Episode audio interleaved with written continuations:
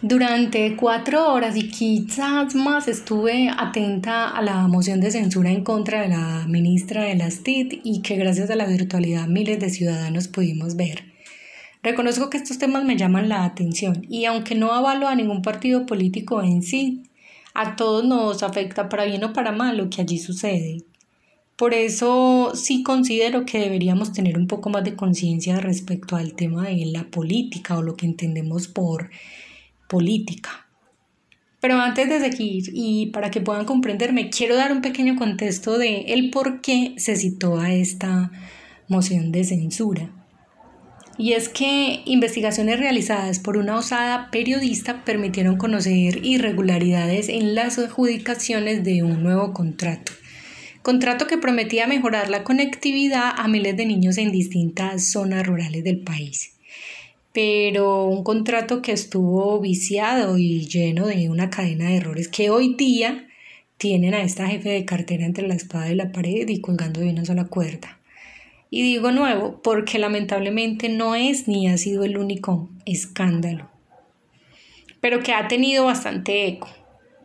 Y es quizás por tratarse de nuestros niños, de nuestros pequeños, de nuestros infantes. En este acto esta moción de censura, cada congresista y cada ponente tuvo la oportunidad de manifestar su descontento. Algunos lo hicieron desde sus discursos muy elaborados, otros los benefició el poder de la oratoria o el poder de la palabra. Otros a cambio utilizaron el buen tacto y otros dejaron ver sus más profundas emociones y sentimientos. Unos en contra y otros a favor de tan lamentable hecho. Y es que no es para menos. Realmente el escenario para mí fue tensionante, incómodo y muy desafiante. No imagino cómo habrá sido para los allí presentes. Sin embargo, no creo que sea el primero ni será el último. Muchos se centraron en los 70 mil millones de pesos, cifra desbordante, descomunal, sin precedentes. Y es que realmente cuesta calcular este monto y más lo que se podría haber hecho con todo este dinero. Dinero que hasta la fecha no se sabe si ya salió del territorio colombiano. Solo hay especulaciones. No sabemos. Dicho esto, mm, lo que quiero manifestar es que en esta moción la señora ministra fue el centro de atención pero para mí, realmente aquí las principales víctimas son esos miles y miles de niños que no han recibido el beneficio prometido para poder continuar con sus estudios. Una vez más, es la ruralidad a la que se le niega el derecho de avanzar y mejorar sus condiciones. Es que es inconcebible que la esperanza de tener derecho a educarse les sea arrebatado de una manera tan mezquina. Las cifras de deserción escolar son alarmantes, lo que propicia un escenario perfecto para que los mismos niños sean más vulnerables y tomen acciones que en nada le favorecen al país y en el que todos salimos poco o nada beneficiados. El desconocimiento, la falta de oportunidades, la poca preparación intelectual es un camino fértil para quienes se aprovechan de estos vacíos. Y en estos escenarios también hay unas segundas víctimas, Claro que sí, no hay que dejarlas de lado. Y son los mismos maestros, quienes muchos de ellos vienen desempeñando su labor más por vocación, convicción, que por lo que realmente merecen ser remunerados. Si no hay aprendizaje es imposible obtener desarrollo en distintos aspectos. Es que no podemos hablar de avances cuando una gran parte de la población no cuenta con las herramientas mínimas o necesarias para hacerlo. Este proyecto de digitalizar la zona rural era la gran apuesta para mitigar en parte la deserción escolar o por lo menos coartar esa brecha que existe entre el campo y entre lo urbano. Una brecha que existe desde hace muchos años. No es un tema nuevo, no es un tema tampoco aislado. Y es que pensemos, quienes tenemos la oportunidad de vivir en las grandes ciudades también experimentamos problemas de conexión que nos impiden desarrollar muchas veces las funciones del día a día. Ahora, es posible imaginar siquiera por un momento en lo que esto significa para ellos, para los niños y los maestros en el campo. Es difícil pensar en otros cuando estamos en nuestro confort, en nuestro propio cuento. De ahí a que muchos siguen creyendo que algunos de los problemas en Colombia es por falta de mentalidad, de visión, de querer salir adelante. En serio.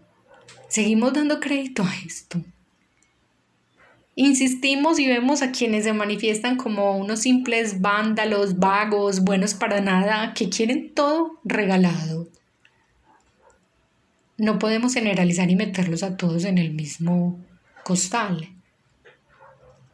Porque aquí hay gente valiente que está dejando la vida misma en pro de un bienestar.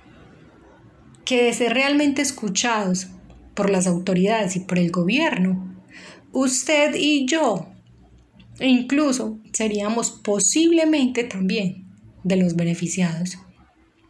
Pero me asombra me indigna la falta de memoria de algunos que ya olvidaron el por qué salieron de su propio país.